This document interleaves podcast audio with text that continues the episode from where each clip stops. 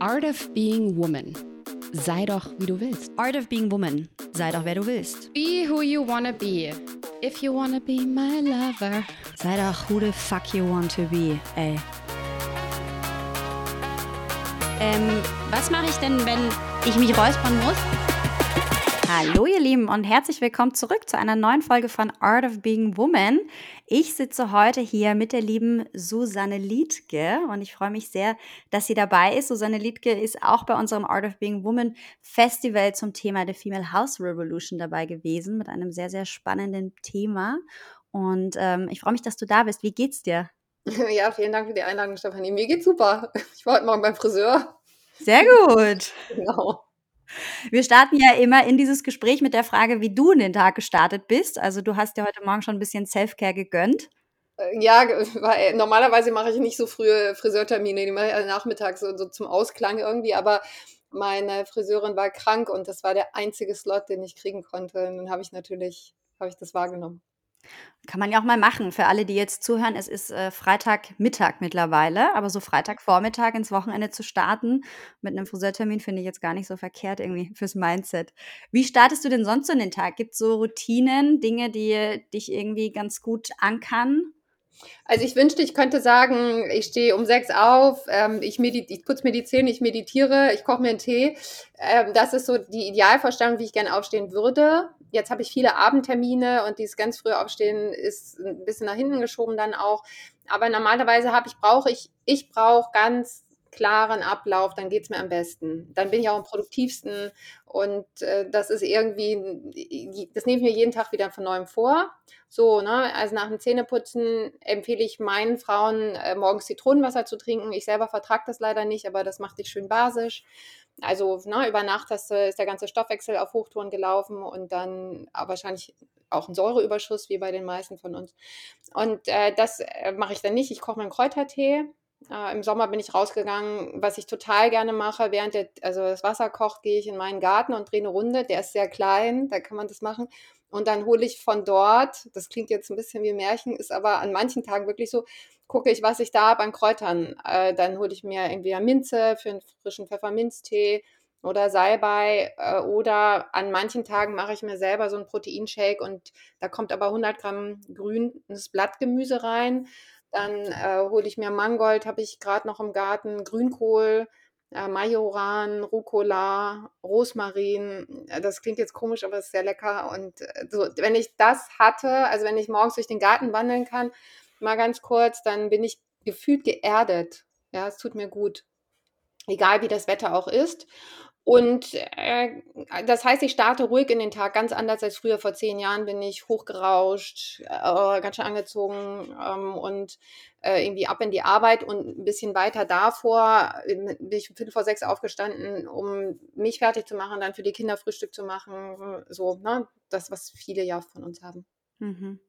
Das ist dann auch so mit dem Älterwerden, wenn die Kinder größer werden. Ich freue mich schon so darauf. Ähm, dann hat man wieder so mehr Zeit für sich, ne? Und kann das irgendwie wieder so ein bisschen mehr zelebrieren. Eigentlich ganz, ganz schön.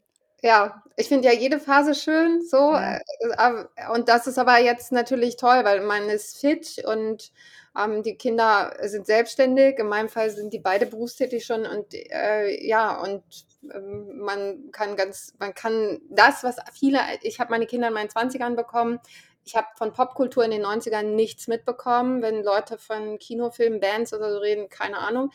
Ähm, und ein bisschen ist das für mich jetzt das, was andere in den 20er hatten, diese Freiheit, die habe ich jetzt halt in meinen 50ern. Mhm. Es klingt auf jeden Fall sehr schön, äh, märchenhaft auch ein bisschen, aber sehr schön. Und ich glaube, es ist ganz gut, wenn man so die eigenen Routinen am Morgen hat. Und wir haben ganz oft äh, Gästinnen hier im Podcast, die dann so erzählen, ja, sie haben heute Morgen schon Yoga gemacht, sind um sechs aufgestanden und dann dies, das. Und dann kommt natürlich raus, dass sie das, um sich heute gut vorzubereiten auf dieses Interview, so in den Tag gestartet sind. Ich glaube, niemand von uns ähm, schafft es immer in dem Ausmaß, wie wir es gerne hätten. Das ist, glaube ich, auch okay. Da dürfen wir so ein bisschen die Erwartungshaltung vielleicht auch rausnehmen. Wir werden auch gleich ein bisschen darüber reden, ob sich diese Routinen für dich innerhalb des äh, Zyklus verändern. Ähm, weil das für dich ja auch ein sehr, sehr relevantes Thema ist beruflich. Erzähl doch vielleicht mal ganz kurz an der Stelle allen, die jetzt zuhören, wer bist du denn, was machst du überhaupt? Ich habe dich noch gar nicht so richtig vorgestellt, ich habe nur gesagt, Susanne Lied, genau, weil da erzähle ich immer gleich ein bisschen was. Weiß nicht, ich bin schon im Wochenende gedanklich, aber vielleicht magst du das jetzt übernehmen und ähm, auch so mal so ein bisschen erzählen, wie du dazu gekommen bist. Das finde ich nämlich auch besonders spannend. Ich habe die vor vier Jahren die Plattform Nobody Told Me gegründet. Wir wollen, dass Frauen gut vorbereitet, gut informiert durch die Wechseljahre gehen, damit sie eine gute Zeit haben, äh, möglichst schnell die richtige Hilfe finden, wenn sie die überhaupt brauchen und damit sie empowered da durchgehen und das Gute von den Wechseljahren quasi mitnehmen können, aber nicht äh, unter äh, körperlichen oder mentalen Beschwerden leiden müssen. Meine Kernkompetenz ist Ernährungswissenschaften. Ich bin Ökotrophologin und ich zeige Frauen auf, wie sie über eine Ernährungsumstellung ihre wechseljahrsbedingten Beschwerden reduzieren können. Und das funktioniert. Das ist evidenzbasiert. Dazu gibt es mittlerweile auch gute, robuste Studien. Und das ist so ein 21-tägiges Programm, durch das ich die führe. Es gibt es als, also alles online, aber als Live-Kurs, wo man gemeinsam die 21 Tage durchwandert oder aber als Solokurs on Demand, wo du irgendwann im Jahr anfangen kannst und sagst, ich mache jetzt die 21 Tage, weil jetzt passt es gerade in mein Leben. Und darüber hinaus arbeite ich eng mit einer Ärztin zusammen, mit der Gynäkologin Dr. Christine Enzmann, die nicht nur Schulmedizinerin auf der einen Seite ist, sondern auf der anderen Seite sich auch in der funktionellen Medizin weitergebildet hat. Die kommt zu diesen Kursen immer rein. Und dann gibt es so eine Sprechstunde, wo Frauen alle möglichen Fragen der Frauengesundheit eben stellen können und sie beleuchtet es immer aus beiden Perspektiven, was ich ganz ähm, wirklich mehrwertbringend empfinde. Und dann haben wir ganz viel Content. Dann habe ich einen sonntäglichen Newsletter, der kommt immer sonntags morgens raus, der heißt Somebody Told Me. Und da äh, teile ich so Bits and Pieces äh, aus der Frauengesundheit. Natürlich auch immer, äh, eine Rubrik heißt Neues aus dem Menopausenland, aber es ist nicht nur Wechseljahre, es ist auch gesundes Leben. Äh, dann, äh, was treibt mich gerade um als Gründerin? Weil ich habe mit 49 meinen richtig geliebten Job bei Google aufgegeben.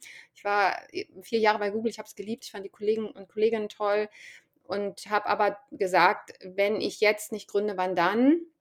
lange willst du noch warten? Kinder waren groß und so habe ich mich dann aufgemacht. Das war voll anstrengend, aber ich möchte es nicht missen. Also ich bereue, also ich, ich bereue gar nichts, obwohl ich jetzt äh, deutlich weniger Geld habe. Ich war kaum im Urlaub in den letzten Jahren, habe mir jetzt erstmal wieder Kleidung gekauft, aber vier Jahre auch eher eine Konsumdiät gemacht. Äh, wenn andere im Urlaub sind, denke ich, sind die schon wieder im Urlaub. Also so, ne, solche Sachen.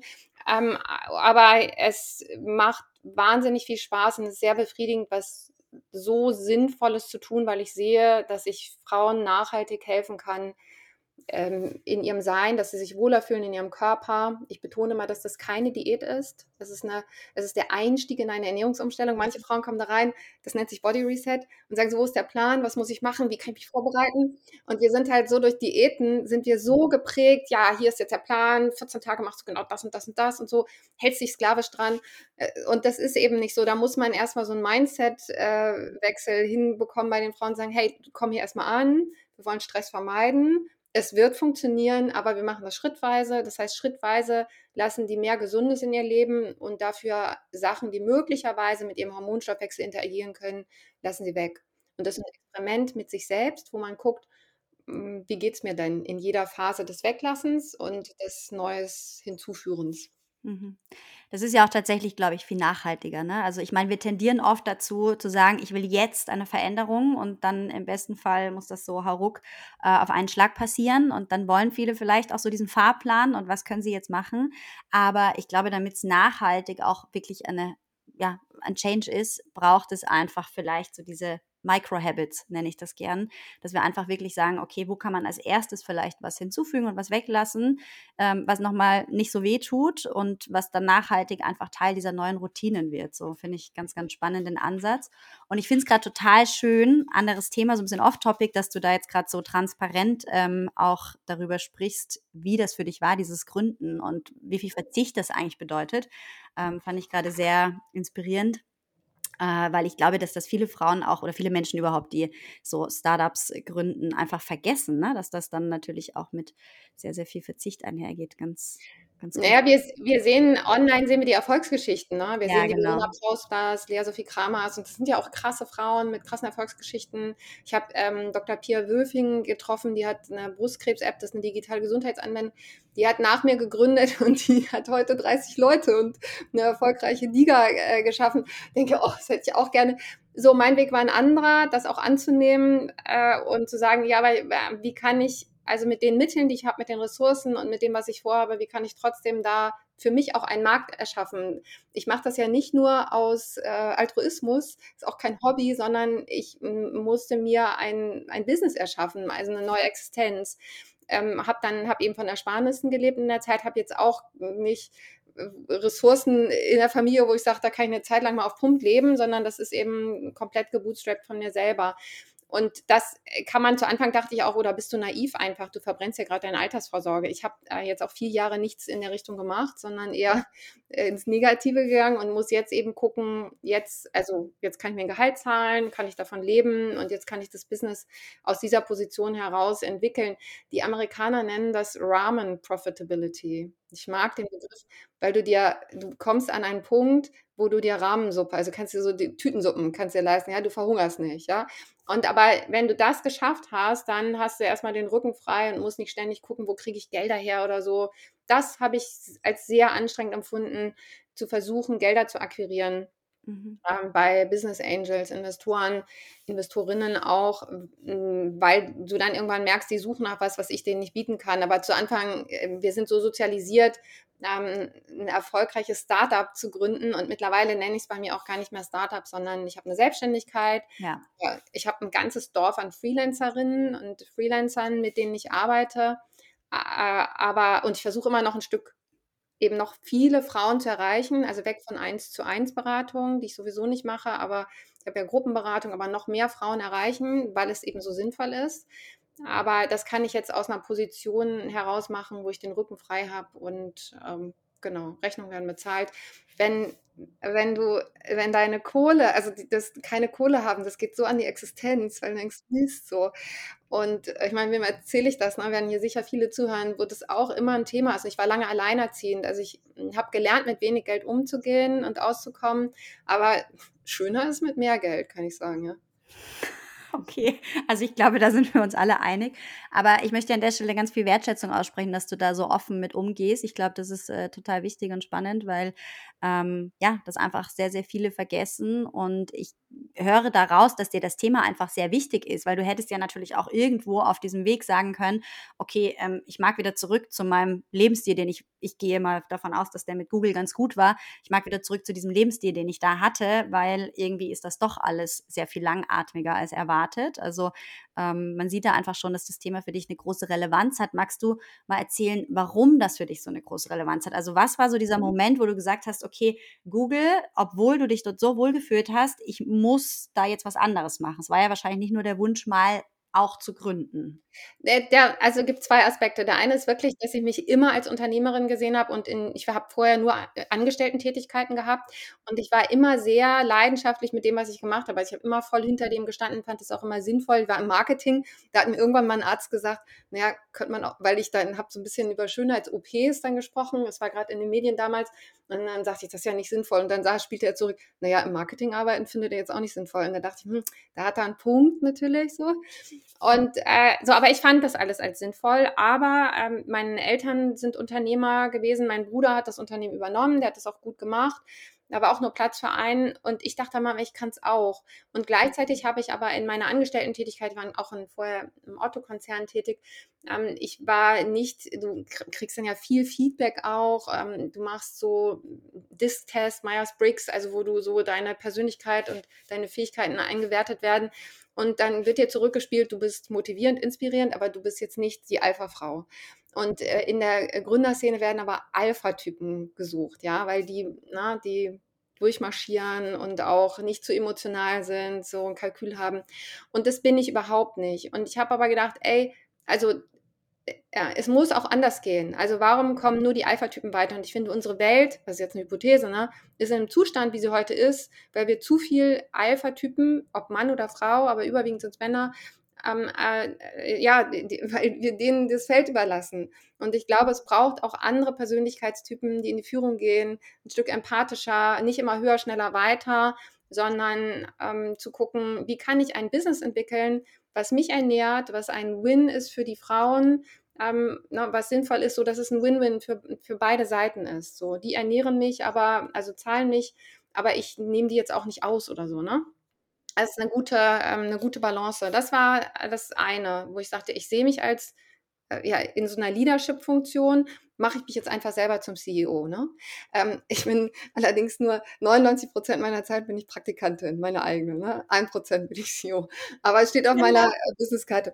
So, und das andere war, dass jemand von außen auf mich zukam und sagte, ey, lass was gründen, lass ein Startup gründen. Und ich so dachte damals, ey, ich habe hier einen geilen Job, ich gehe ja gar nicht weg. Aber dann hat die immer weiter so an mir rumgebaggert und so. Und dann dachte ich, ey, du wolltest immer mal wissen, warum nicht? Dann weißt du aber noch nicht, was du gründest. So. Dann waren wir gemeinsam in, auf der South by Southwest in Austin, so eine riesen Digital-, Film-, Musik-Messe. Ähm, oder Veranstaltung. Und da waren, haben wir ein Panel gesehen mit vier Frauen, alles Gründerinnen und dachten, ey, krass. Und danach habe ich entschieden, ich brauche nicht mehr auf diese riesen Events, ich brauche nicht zu OMR mehr, ich brauche mich nicht mehr von anderen inspirieren lassen. Äh, wenn ich nochmal auf so eine Veranstaltung gehe, dann weil ich da selber vorne auf dem Panel sitze und erzähle, was ich Geiles gemacht habe. Aber also wie viel Inspiration brauchen wir, ne? Und da kommt auch, das ist aber erst hinterher entstanden, in Deutschland gehören wir zu weniger als ein Prozent der Weltbevölkerung, denen es extrem gut geht. Ja? Nur weniger als ein Prozent der Bevölkerung haben Zugang zu Bildung, zu sauberem Wasser, sauberer Luft, Demokratie und so weiter. So. Dann ist doch die Frage, wenn wir hier leben, auf welche Not wollen wir eine Antwort geben?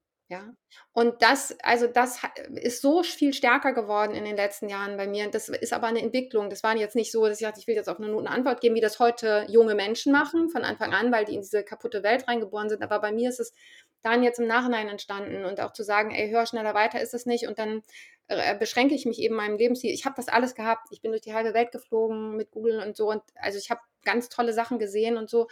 Ähm, insofern war das dann, hatte für mich nicht mehr den Wert will aber natürlich auch nicht mehr wie eine Studentin in einem Zimmerapartment leben, obwohl ich das zwischendurch auch überlegt habe, äh, dass ich nochmal komplett runtersize.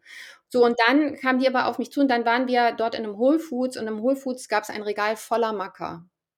Maca, das ist peruanisches Ginseng. Das ähm, setzt nicht an den Hormonrezeptoren an, aber es wirkt. Und in, ähm, in Peru wird das, ist das eine kleine Knolle wie eine Steckrübe, nur viel kleiner. Und das wird so als Aphrodisiakum gesehen, auch bei Männern wie bei Frauen. Ähm, das heißt, es hat irgendwie eine hormonelle Wirkung, ohne dass an Hormonrezeptoren ähm, ansetzt. Es gibt dazu auch gute Studien. Und ich sah das, wir gingen da so durch und dachte, krass, hier gibt es Macker in allen Formen und Farben. In Deutschland muss das in der letzten Ecke im Internet suchen. Das war vor fünf Jahren. Und sie so, oh krass, erzähl mal. Und die ist äh, sieben Jahre, sechs Jahre jünger als ich. Und dann habe ich, und ich weiß, dass ich kurz gezögert habe, da habe ich gesagt, naja, in den Wechseljahren kann schon mal das eine oder andere gebrauchen. Da war ich so 7, 48. Und, äh, und Wechseljahre ist ja wie eine ansteckende Krankheit, ne? Wenn in dem Moment, wo du es äußerst, dann denkt der andere schon, oh Gott, ich, sie ist ansteckend und so. Und äh, also so war damals jedenfalls meine Wahrnehmung. Und äh, gut, und dann hat sie aber gesagt, ey, erzähl. Und, ähm, und zwei Monate später hat sie dann gesagt, ich weiß jetzt, was wir machen. Wir machen Wechseljahre. Ja. Und da war mein erster Gedanke, ich glaube nicht. Weil ich eben, weil dieses Thema so negativ ähm, behaftet ist. Und dann habe ich mich aber erinnert, wie schwer meine Mutter es in Wechseljahren hatte. Ich habe, meine Mutter hat gefühlt zwei Jahre ihres Lebens verloren äh, an die Wechseljahre, an eine falsche Behandlung in Wechseljahren. Das fing mit Schlafstörungen an, die war aber voll gefordert als Unternehmerin. Dann wurden ihr Schlaftabletten verschrieben, völlig falsch. Sie ist davon abhängig geworden. Dann hatte die auch Polypen, was ja viele Frauen auch haben, aber in Wechseljahren kann das eben, weil du so starke hormonelle Schwankungen hast, nochmal zu stärkeren Blutungen führen hatte mehrere Ausschabungen und bei der dritten Ausschabung im Krankenhaus hat der Arzt nochmal gefragt, Frau Holsten, ähm, äh, was nehmen Sie eigentlich alles und so und überhaupt, ne? Sie brauchen mal eine Pause. Und der hat alles abgesetzt, der hat sie in die Kur geschickt und danach hatte ich meine Mutter zurück. Ja. So, und da habe ich gedacht, ey, weil wir sind ähnlich so von der Konstitution, das will ich nicht erleben, was meine Mutter erlebt hat. So, was kann ich tun? Ähm, und Gesundheit hat für mich so in meinem Wertesystem einen ganz hohen Wert. So, also da habe ich gesagt, was kann ich tun? Und dann habe ich im Nachhinein gemerkt, als ich mich eingelesen habe, viele Dinge mit Anfang 40, also auch nachts aufwachen, grübeln, Gedankenkarussell, das ist natürlich das Leben an sich. aber es ist auch, dass uns das Progesteron langsam flöten geht und das Östrogen und dass wir einfach ähm, uns nicht mehr so gut auf unseren Körper verlassen können, weil ähm, so wir sind aus der, gehen raus aus der reproduktiven Phase, wir sind auch nicht mehr so wichtig, evolutorisch gesehen. Wobei es gibt, das ist mir wichtig, eine ganz wichtige Funktion, weshalb es überhaupt die Wechseljahre gibt. Ne? Also in, ähm, bei den Orca-Wahlen gibt es die auch, die überleben ihre eigene Fruchtbarkeit. Die Männchen sterben mit 50, die Weibchen werden 90. Ne? Und, und weil es einen Vorteil gegeben hat und, und gibt für die, für die Orcas, dass die älteren Weibchen lange gesund leben. Die finden das Futter, ein Alpha-Weibchen führt das Rudel an und die anderen älteren Weibchen kümmern sich mit um die Aufzucht und Pflege der Jüngeren und geben ihre ganze Weisheit wieder zurück in den Pott. Und äh, wenn man das ein bisschen auf uns Menschen überträgt, dann glaube ich, haben wir unsere, unser gesamtes Potenzial als Gesellschaft noch überhaupt nicht erlebt, weil wir noch überhaupt nicht pari in der Führung sind, wie wir es eigentlich sein müssten, damit, diese, damit wir von dieser Weisheit der älteren Frauen profitieren, die eben empathisch sind. Und, und da gibt es biologische Unterschiede. Es ist nicht, dass wir alle gleich sind. Also und wir sollten, wir sollten ähm, dieses Potenzial heben. Mhm richtig spannend auch, ähm, dass du so für dich dieses Bedürfnis hattest, so auf welche Not reagiere ich oder ne, was, was kann ich machen, wie kann ich gründen, damit ich quasi aus dieser privilegierten Situation heraus auch irgendwie was zurückgebe. Und ich glaube, dass ihr da ein sehr, sehr schönes Thema gefunden habt. Ich kann die Geschichte, die du gerade erzählt hast über deine Mutter und den Wechseljahren kann ich fast eins zu eins so zurückspielen. Also ich erinnere auch, dass meine Mama sehr viel Zeit an die Wechseljahre und an die Beschwerden verloren hat, dass das alles ein sehr langwieriger Prozess war und sie sich noch sehr kleinteilig irgendwie Wissen heranholen musste. Von vornherein gesagt hat, sie will keine hormonelle Behandlung, ähm, aber auch nicht so richtig den Plan B hatte. Und nichts gegen hormonelle Behandlung. Ich glaube, jede Frau muss entscheiden, wie, welchen Weg sie da gehen möchte oder so. Aber es war für sie, erinnere ich, einfach auch noch sehr, sehr schwierig. Und ähm, das ist jetzt durch, aber nichtsdestotrotz, glaube ich, wäre es natürlich schön gewesen, so von vornherein zu wissen, was kommt da auf mich zu. Und ich glaube, es ist immer noch sehr stigmatisiert, negativ behaftet, wie du gesagt hast, diese ansteckende Krankheit, dieses, oh Gott, Wechseljahre, ich will da nicht hin. Ähm, ja, ist auch so diese, diese Thematik älter werden. Ne? Wie gehen wir damit um? Als Frau ist es ja eher so, dass man sehr, sehr lange gedacht hat, in die Phase will ich gar nicht kommen, weil das bedeutet dann eben, dass ich eine gewisse, ähm, ja, dass ich meine Fruchtbarkeit verliere, dass ich eben einfach gewisse Dinge abgebe, worin ja auch total viel Chance liegt, so Möglichkeit für uns. Aber das wurde halt bis dato gesellschaftlich einfach sehr negativ auch dargestellt. Und äh, das mit den Orcas wusste ich nicht. Finde ich richtig cool. Das nennt sich die Großmutterhypothese, wobei man daraus jetzt nicht ableiten sollte, dass wir alle äh, glückselig Großmütter werden sollen, aber dass eben die, die, dass die älter werdenden Frauen einen großen Wertbeitrag leisten noch. Mhm, mh. Du hast gesagt, ihr habt äh, recht viele Angebote und du magst gern auch so diese Gruppencoachings oder natürlich irgendwie viele Frauen erreichen. Mit welchen Themen kommen die denn so auf euch zu? Kann man das so runterbrechen oder ist das auch total individuell? Ne, zu Nobody Told Me kommen die, weil sie ein Thema mit ihrem Körper haben. Das heißt, dass sie Schmerzen haben. Äh, manche sind auch unzufrieden mit dem Gewicht und äh, wir haben keinen Fokus auf das Gewicht. Ich sage dir nur, schmeißt die Waage weg, aber äh, messt mal euren Blutzuckerspiegel. Aber, äh, aber natürlich ist es auch legitim, dass sie sagen, hey, mich nervt irgendwie, dass ich hier so einen Rettungsring habe, ich will den wieder loswerden. So. Ähm, und dann hm, tun sich aber jetzt in der, jetzt ist es eine ganze Community geworden, die äh, vielen WhatsApp-Gruppen auch stattfindet. Da kommen alle Themen, die in der Lebensmitte da sind. Da kommen so Themen wie Dating mit über 50, ähm, pflegebedürftige Eltern, äh, dass man darauf nicht vorbereitet ist. Äh, da kommen äh, natürlich über die Wechseljahre hinaus äh, andere gesundheitliche Themen, Schilddrüse, Fatigue, solche Sachen. Also schon gesundheitliche Themen, aber Brustkrebs, das Thema kommt natürlich auch. Ähm, also im Kern ist es schon gesundes Leben, gesunde Ernährung und ähm, dass die Frauen so verschieden, wie die alle sind, wenn man die so sieht in einem Zoom-Call, dann denkt man, oh Gott, wie soll das jetzt zu einer Gruppe zusammenwachsen? Aber die eint, dass sie alle an sich arbeiten wollen. Das, und was dann passiert, wenn die äh, ihre Ernährung umstellen, dass sie auch dann auf einmal ganz andere Energie haben und ähm, am Kopf auch freier sind. Also dass sie, mh, hm, da gibt es einmal biochemisch natürlich, dass wir hier die Darm-Hirn-Achse haben und Neurotransmitter im Darm produziert werden, äh, aber auch äh, wenn du schmerzfrei auf einmal bist, das hat mir heute eine Ärztin geschrieben, die teilgenommen hat, also Hals-Nasen-Ohrenärztin, äh, die sagte, ey, ihre Schmerzen sind weg und sie hat eine Energie, das ist den anderen fast unheimlich. Ne? Und dann kannst du, manche fangen, ändern ihren Job, ihre Situation, überdenken mal ihr Stresslevel. Ähm, die, dann das Thema Teenager, in, na, äh, was hatten wir neulich als Thema? Äh, erste, wie feiern wir eigentlich die erste Periode unserer Töchter? Was ist eine gute, was ist eine gute Zeremonie dabei? Also eigentlich alle Themen, die in der Lebensmitte kommen können. Jetzt war neulich das Thema Finanzen, Altersvorsorge, NTFs wurden diskutiert in einer Gruppe, wo es eigentlich um Ernährung geht. So, also das macht da nicht halt. Und, und das möchte ich auch bieten, zu sagen, hey, hier ist ein Raum für eure Themen, um euch gegenseitig, ich hab, bin ja selber keine, ich bin ja nur keine über Ernährung reden, ne? aber ähm, da sind dann Expertinnen in der Community, die dazu was sagen können, was ganz cool ist. Richtig spannend. Ich meine, wir wissen ja auch mittlerweile, dass Gesundheit ein sehr, sehr ganzheitlicher Ansatz ist. Ne? Also wann ist ein Mensch gesund? Was ist ein gesunder Lebensstil? Ähm, Wohlbefinden, was spielt da alles mit rein? Das ist ja nicht nur guter Schlaf, gute Ernährung, sondern das sind ja genauso die sozialen Kontakte, mit denen wir uns umgeben. Finanzielle Sicherheit, hast du schon angesprochen. Wenn man gründet und dann das eine Zeit lang nicht hat, dann muss man einfach schauen, wie man das ausgleicht. Oder halt natürlich schauen, okay, wie ist mein Mindset dazu? Kann ich damit gut umgehen? Da spielt da ja alles mit rein. Deswegen finde ich es total schön, dass eigentlich so all diese Themen da Platz haben dürfen. Weil was beschäftigt uns alles, ne? So, also nicht nur Frauen in der Lebensmittel, ist ja egal in welcher Phase. Das ist ja einfach immer sehr, sehr ganzheitliche Geschichte.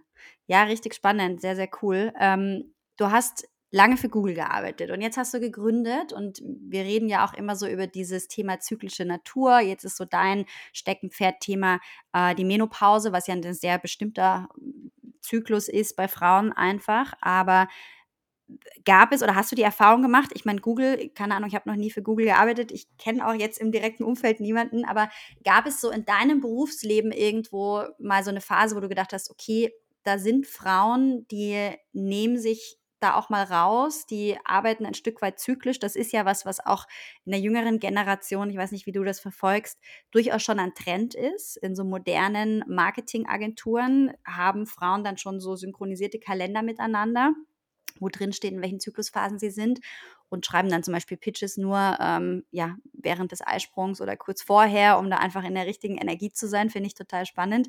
Ich habe die Erfahrung nicht gemacht in meinem Agenturleben. Hast du die Erfahrung gemacht, dass das vor allem in höheren Führungspositionen ähm, schon irgendwie eine Relevanz hat, dass Frauen sich da rausnehmen? Nein, aber Google war das erste Unternehmen, wo Hygieneprodukte auf den Toiletten lagen. Ja, ah, ich, Chapeau. Ja, und das, ich gucke, ich bin jetzt viereinhalb Jahre raus und ich habe 2015 dort angefangen, da war das total normal. Ich weiß, SAP hat es letztes Jahr, glaube ich, eingeführt. Ähm, ne?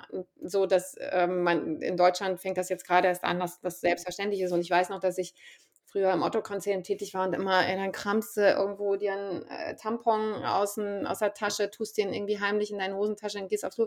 Irgendwann habe ich mir bei meinem letzten Arbeitgeber, habe ich, also vor Google, habe ich mir äh, auf die Toilette äh, so eine Magnetdose an die Tür gemacht und da waren Tampons drin, aber die waren dann immer weg, wenn ich welche brauchte. Ja, weil natürlich sich jeder da bediente. Also das, damit finde ich, war Google schon ganz weit vorn. Dieses äh, zyklische Arbeiten, jetzt, also das ist mein Ansatz. Anzuerkennen, dass es Zyklusprobleme gibt, total wichtig. Den Frauen aber auch aufzuzeigen, was sie selber tun können, um einen gesunden Zyklus haben, finde ich, muss unbedingt mit dazugehören. Und da kannst du eben ganz viel über Ernährung, Lebensstil tun. So, ne? Über eine, also eine antientzündliche Ernährung und, und unser Leben. Also gerade, ich habe ja selber in einer Agentur gearbeitet, viele Überstunden, viel Stress, ähm, ja auch vielleicht manchmal toxischer Stress mit Kollegen, was jetzt nicht Agentur äh, auf Agenturen alleine ähm, beschränkt ist, ne? Hm, aber zu sagen, ey, das hat alles Einfluss auf deinen Hormonstoffwechsel und ähm, vielleicht geht es dir gar nicht so schlecht, auch in der zweiten Zyklusphase. Vielleicht musst du dich gar nicht komplett zurückziehen, wenn du ähm, weniger Kaffee trinken würdest, nicht rauchen würdest, weniger Stress hättest, mehr Gemüse essen würdest. So. Deshalb, also, das ist, für mich gehört das zusammen. Ähm, weil wir werden es erleben, mehr Frauen werden Zyklusbeschwerden bekommen in der Zukunft. Mehr Frauen werden mit dem Thema Unfruchtbarkeit konfrontiert werden, weil wir diese westliche Ernährung mit viel Fastfood, Fertiggerichten, viel Milch, ähm, viel äh, tierische Ernährung. Ich bin selber, ich esse alles, muss ich jetzt sagen. Ich bin keine Vegetarierin, Veganerin. Ich esse wenig Fleisch und Fisch, aber also für mich gehört das mit dazu. Und ähm, aber überwiegend ist es pflanzlich und die wenigsten Menschen schaffen zum Beispiel 500 Gramm Gemüse am Tag zu essen. Das braucht es aber als Minimum, damit der Körper auch gut entgiften kann und mit Nährstoffen gut versorgt ist. Und da finde ich, ähm, ist so viel Wissen, was wir nicht heben, was wir nicht, was noch nicht verbreitet ist. Das müsste in den Schulen eigentlich gelehrt werden. Ja. Ja, vielleicht nicht nur in den Schulen, sondern vielleicht dann auch äh, in den Unternehmen, weil die Frage ist natürlich, wie viel können die Schulen abfangen, wie empfänglich sind Kinder, Jugendliche, mal egal welchen Alters, dann am Ende auch dafür. Ich glaube, so dieses Bewusstsein entwickeln wir ja dann ganz oft doch erst so im späteren Lebensalter oder selbst dann vielleicht mittlerweile auch Anfang 20-Jährige. Ähm, aber vielleicht wäre das was, was einfach in Unternehmen sehr, sehr wichtig wäre. Also ich habe viele Freunde in meinem Umfeld, die in der Medizin tätig sind und ich finde es immer wieder überraschend. Äh, ich kenne niemanden, der sich schlechter ernährt als diese Menschen.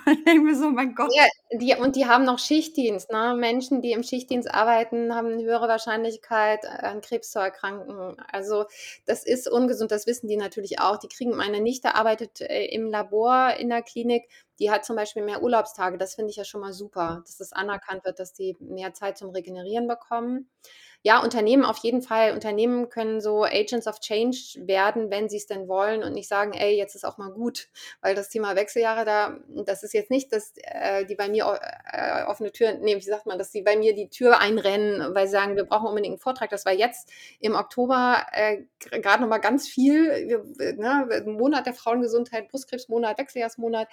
Ähm, da kamen jetzt nochmal ganz viele Anfragen, aber äh, es ist noch relativ spärlich. Ich gehe in Unternehmen, halte Vorträge zum Wechseljahren und einige sagen aber, Mann, das Thema gehört eigentlich so, das will auch nicht jede Frau auf der Arbeit besprechen, muss ja auch nicht, aber ähm, ich kann dafür sorgen, dass es meinen Mitarbeiterinnen und meinen Mitarbeitenden insgesamt besser geht. Und dann ist das, und das ist relativ einfach machbar, einfach durch Informationen. Und diese Informationen im Intranet zur Verfügung stellen und ab und zu Speaker reinzuholen, ist ein leichtes und ist ähm, gut investiertes Geld, weil die Leistungsfähigkeit erhalten bleibt. Ja?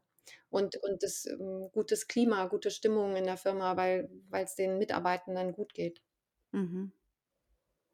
Ja, finde ich, finde ich gut. Ähm, ich erinnere mich, ich habe damals, ist auch schon eine Weile her, für, fürs Musikfernsehen gearbeitet und da war das schon, und das sind jetzt, glaube ich, 13 Jahre oder so, da war es schon gang und gäbe, dass regelmäßig ähm, eine Massagetherapeutin gekommen ist, einfach um die Mitarbeiter zu massieren. I mean, why not?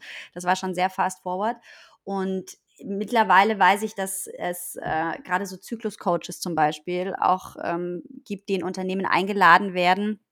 Das sind dann wahrscheinlich oft auch frauengeführte Unternehmen, aber dass man einfach so ein Verständnis, so ein Gefühl dafür entwickelt, okay, welche Möglichkeiten habe ich denn? Es muss ja nicht für jeden Menschen dann irgendwie genau der Impuls sein, woraus ich dann irgendwie eine Veränderung ziehe oder so. Ne? Aber ich glaube, dass es einfach ganz spannend ist, so dieses Wissen zu haben, zu sehen, dass vielleicht der Arbeitgeber auch sagt, so hey, guckt mal, das ist zugänglich für euch. Wir wissen, ähm, dass es Möglichkeiten gibt, dass Gesundheit ein sehr, sehr ganzheitlicher Begriff ist und ja, dass wir einfach wollen, dass es euch gut geht. Finde ich sehr, sehr relevant.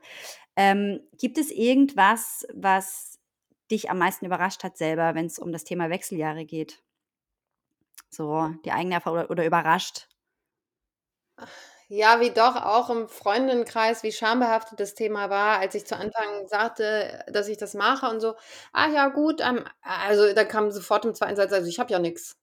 Ja, und ich denke, ey, du hast schon die ganze Zeit was, ja, ne? weil, weil die Symptome der Wechseljahre viel mehr sind als Hitzewallungen und, und das Ausbleiben der Periode. Es gibt über 30 verschiedene mit den Wechseljahren assoziierte Symptome ähm, nicht alles, die sind, Wechseljahre sind nicht per se eine Krankheit, aber ein Drittel der Frauen muss medizinisch behandelt werden, werden. ein anderes Drittel, denen geht es nur so halb gut, das ist auch ungeil irgendwie und man sagt, ein Drittel marschiert da so durch. Ich glaube, dass dieses ein Drittel, das basiert auf einer ganz dünnen Studie. Ich glaube, es sind viel mehr Frauen, die dann in der Lebensmittel, wo da einiges zusammenkommt. Und das, sind, das muss man immer auch sagen, es sind eben nicht nur die Wechseljahre. Es kommen natürlich auch vielleicht Trennungen, Krankheit, solche Sachen kommen auch mit hinzu. Was hat mich am meisten überrascht, ähm, wie sehr auch aufgeklärte Männer äh, bei dem Thema doch auch äh, Scham empfinden. Ich habe natürlich auch mein Netzwerk. Das ist dann der Vorteil, wenn man eine ältere Gründerin ist, dass man schon ein großes Netzwerk hat und habe im Netzwerk quasi nach Unterstützung gesucht. Und da war auch ein ganz toller Manager von mir, der mich weiter vernetzen wollte und der hatte dann auf LinkedIn und so vernetzt und hat dann gesagt, ja, hm, hier kommt Susanne und Susanne macht das Thema Wechseljahre, Zwinker Smiley. Und ich weiß, eine kleine Geste, aber als ob er sagen musste, ja, ich weiß, das ist jetzt ein ungeiles Thema oder so, ne? Und da denkst du, ah, krass. Ähm, oder ich habe mein erstes Pitch-Deck fing an mit äh, Willkommen im Schambereich und ähm, ich wollte ursprünglich ein äh, ein Gleitgel machen, was so gesund ist, dass man das essen kann. Also weil es nur Schrott irgendwie draußen im Markt gibt. Und äh, habe sofort mit Scheidentrockenheit angefangen. Jetzt weiß ich, dass man heute nicht mehr von Scheide redet, so, aber so, und dann sagten mir Männer, ey, wenn du beim deinem Pitch direkt damit anfängst, so das ist, da, da, da geht so viel Negatives auf. Und ähm, dann habe ich eben auch noch gelernt, dass Business Angels, das sind in der Regel Männer, die sind männlich, weiß, Mitte 50, die agieren im Rudel. Wenn der eine in dich investiert, dann macht der andere auch mit. So. Ähm, und dass da viel, viel mehr Psychologie und Bauchgefühl eine Rolle spielt als, als Ratio. Also das, ähm, na, da werden, das ist ja wie zocken, wie Aktien kaufen. Ob du in ein Startup investierst oder Aktien kaufst, ist immer Opportunitäten, die du abwägst. Und da ist eben auch viel, also viel Erfahrung natürlich auch, aber auch viel, viel mehr Bauchgefühl, als ich vorher gedacht habe. Und und dann musst du schon sehr selbstbewusst als Frau auftreten und brauchst natürlich auch ein Geschäftsmodell, was die attraktiv finden. Also irgendwas mit KI oder mit ähm, Intellectual Property, Patente, solche Sachen. Ähm, da ist sowas, was ich jetzt mache, überhaupt nicht attraktiv für Investoren. Mhm. Ich habe mich gerade gefragt, woher eigentlich der Begriff Business Angel kommt, wenn es dann ausschließlich äh, mittelalte weiße Männer im Anzug sind. Ja, es, jetzt fangen ja an, Frauen auch zu investieren. Ja. Insofern Angel ist ja neutral, ist ja. Ist neutral und da passt das Bild besser, aber gedanklich sind diesen Männern gerade irgendwie so Flügeln gewachsen und ich dachte, okay, niedlich. Naja, du hast, das hat mir auch mal einer gesagt, das sind ja nicht deine Feinde, die, du hast ja mehr Freunde mit am Tisch sitzen, weil die investieren in dich, die wollen natürlich auch ein Return on Investment sehen. Äh, und ähm, unterstützen mit ihrem Netzwerk. Und sie können dafür sorgen, äh, dass du etwas schaffen kannst, was also was dich beflügelt nachher, was andere beflügelt. Insofern, also ich finde den Begriff, der ist okay. Ja, stimmt, stimmt. Aber gut, dass wir ihn mal aufgerollt haben. ähm, wir haben schon so ein bisschen über Ernährung gesprochen. Wir werden gar nicht mehr so viel Zeit haben, da heute tief einzutauchen. Du hast einen ganz wunderbaren Vortrag bei den Art of Being Woman Days gehalten, ähm, den wir vielen zugänglich machen werden und den man sich auch im Nachhinein noch anhören kann. Ich glaube, das war sehr äh, tiefgründig auch, wenn es darum geht, wie ernähre ich mich innerhalb des Zyklus, wie kann ich meinen Hormonstoffwechsel positiv beeinflussen. Da hast du sehr, sehr viel wirklich wertvolles Wissen geteilt. Also auch Caro und ich haben an vielen Stellen gedacht, aha, wow, ähm, ich selbst habe eine Holistic Health Coach Ausbildung bei der IIN in New York gemacht, die lange nicht so tiefgründig und detailliert und genau war, wie du das gestern gemacht hast. Ich fand das wirklich großartig. Äh, gibt es irgendwie, wenn wir jetzt nochmal so beim Thema Wechseljahre bleiben, gibt es so Lifestyle-Hacks, Ernährungshacks, wo du sagst, also wenn man schon mal die drei, vier, fünf, egal, äh, Sachen beachtet, dann macht das schon mal einen Riesenunterschied. So.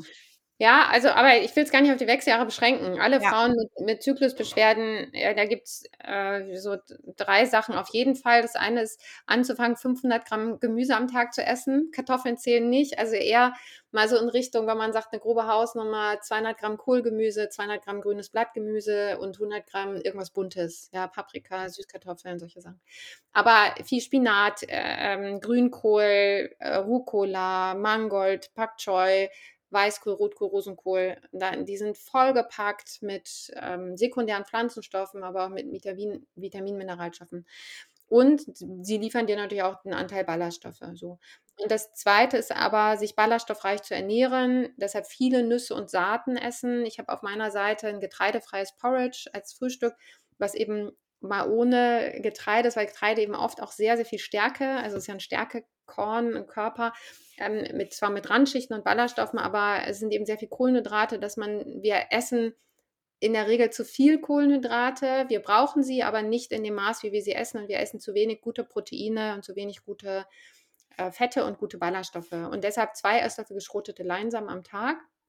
Geschrotet, damit die ähm, Ballaststoffe und alles, was in dem Leinsamen drin ist, auch gut aufgeschlossen werden kann von den Enzymen, aber auch von den Darmbakterien. Die, also das ist noch ein Hack, die in den, äh, in den Randschichten der Leinsamen sitzen Phytoöstrogene. Lignane sind das, die ganze Gruppe der Lignane. Und es gibt Darmbakterien, die diese Lignane aufschließen und erst dann können wir sie aufnehmen in den Körper. Ne? Wir, also die, wir leben in einer Symbiose mit den Darmbakterien so. Und Frauen mit Brustkrebs, die haben einen niedrigen Enterolaktonspiegel. Das ist der Stoff, der dann quasi runtergebrochen wird von den Lignanen. Und gesunde Frauen haben mittleren oder höheren Enterolaktonspiegel. Das heißt jetzt nicht, dass Leinsamen äh, grundsätzlich vor Brustkrebs schützen, aber es ist auf alle Fälle, äh, kann man damit nichts verkehrt machen. Ja? 15 Gramm geschrotete Leinsamen am Tag, super. Ähm, dann äh, das Gemüse Leinsamen. Ähm, ja, ich würde auf Milch komplett verzichten. Auf Kuhmilch. Also wenn man sagt Käse, ähm, dann würde ich auf Ziegen- oder Schafskäse gehen. Ja. Kuhmilch deshalb, weil auch in laktosefreier Kuhmilch ist, also A ist Milch ein hochentzündliches Lebensmittel. Wir haben alle nicht mehr so einen gesunden Darm. Damit kommen große ähm, Proteine, ähm, na, wie Molkenprotein, was in der Milch drin ist, oder äh, Casein, äh, kommen in den Körper rein und das löst immer eine Immunreaktion aus. Ihr habt bestimmt schon mal von den stillen Entzündungen gehört im Körper und dem Konzept des Leaky Guts. Das ist das eine, aber äh, es gibt noch einen weiteren Faktor in der Milch, das ist der Milchzucker, die Laktose. Ähm, drei Viertel der Weltbevölkerung können die nicht aufbrechen. Das heißt, die essen im Erwachsenenalter einfach keine Milchprodukte. Wir in Nordeuropa haben, nur, also haben die Laktase unser ganzes Leben lang. Das, wir sind eher die Ausnahme, die Mutation sozusagen, die wir haben. Und äh, die Laktose wird runtergebrochen. Das ein Zweifachzucker in Glucose und Galaktose. Ne, das sind Einfachzucker. Glucose kennen wir, Traubenzucker, Galaktose anderer Einfachzucker. Die Galaktose löst entzündliche Prozesse in der Keimbahn aus. Und das weiß man, weil es gibt eine Erbkrankheit, die Galaktosämie. Und jeder Säugling wird in den ersten Lebenstagen auf diese Krankheit untersucht, weil die können, die Galaktose, die häuft sich im Körper an. Also müssen die behandelt werden. Ne? Die können damit leben. Man weiß aber, dass Frauen mit einer Galaktosämie früher in die Wechseljahre kommen. Und dort hat man eben gesehen, dass die Galaktose diese quasi äh, die Qualität und Quantität der Eizellen ähm, negativ beeinträchtigt. Und in, ähm, in nördlichen äh, Ländern haben wir einen Rückgang der Fruchtbarkeit zwischen Ende 20 und Ende 30 um 80 Prozent. Also eine Frau mit Ende 30, die in Nordeuropa noch schwanger werden will, ähm, hat es schwer eine ähm, muslimische Frau in äh, Indonesien oder so, ne, die keine Milchprodukte zu sich nehmen, da geht die Fruchtbarkeit äh, zwischen Ende 20 und Ende 30 um 25 Prozent nur runter. Das heißt, die kann noch locker mit Ende 30 schwanger werden. Und das ist nur eine Beobachtung, das ist keine Korrelation, deshalb ist es gefährlich, das jetzt so zu verbreiten. Aber es gibt eben, es gibt, da sind nicht, da sind viele Länder angeguckt worden. Und überall, wo ein hoher Milchkonsum ist, geht die Fruchtbarkeit eben schneller runter. Und das allein reicht mir aus, um zu sagen, ähm, von Kuhmilch verabschiede ich mich. Äh, ich esse ein ganz bisschen Ziegenfrischkäse oder Schafskäse, aber ansonsten ähm, keine, äh, möglichst wenig Milchprodukte. Mhm. Super spannend. Ähm, hast du Erfahrung mit Leinöl? Also ist Lein, geschrotete Leinsamen dem gleichzusetzen? Geht es da auch um die hm. Fette oder? In, Im Leinöl, also es ist also reich an Omega-3-Fettsäuren, immer im Kühlschrank aufbewahren, weil die eben sehr schnell auch oxidieren können.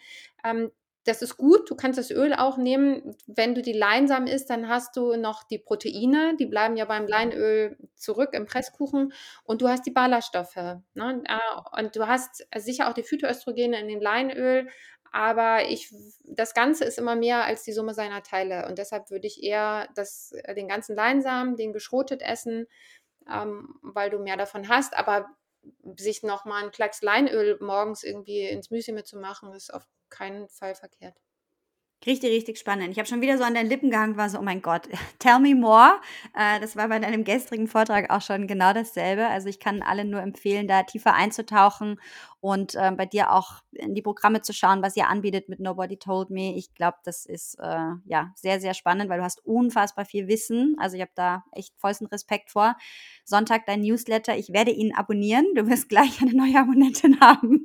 ähm, ich finde es echt, ja, echt richtig, richtig cool, was du machst. Vielen, vielen Dank. Vielen, vielen Dank, dass du so lange durchgehalten hast und gesagt hast, ich mache das jetzt, dieses dieses Business und verzichte in dieser Zeit auf etwas. Ich hoffe, dass sich das, dass das tausendfach zu dir zurückkommt mit dem, was du da anbietest. Ja, und ja, vielen, vielen Dank. Vielleicht magst du noch mal ganz kurz sagen, wo die Frauen dich finden. Wir verlinken das auch alles, mhm. aber es ist immer ganz schön, wenn man es noch mal gehört hat. Nobodytoldme.com ist unsere Webseite. Auf Instagram findet man uns da auch, genau. Super, perfekt. Folgt der lieben Susanne und ähm, ja, vielen, vielen Dank. Ich wünsche dir ein ganz bezauberndes Wochenende. Gleichfalls, danke. Sag auf Wiedersehen. Wiedersehen. Tschüss, Stefanie. Bye, bye.